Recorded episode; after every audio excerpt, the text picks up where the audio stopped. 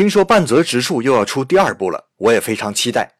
说起半泽直树，除了那句以牙还牙的名言，再就是最后一集他逼着仇人下跪那段，真是解恨。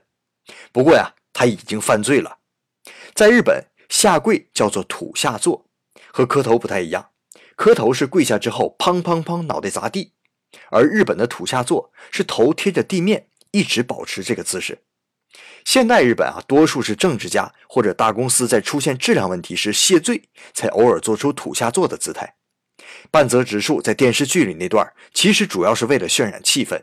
要是深究，他已经犯了胁迫罪。有不少日本的脑残人士在看完半泽直树之后啊，热血沸腾，到商店里提出无理要求，得不到满足就逼店员土下座。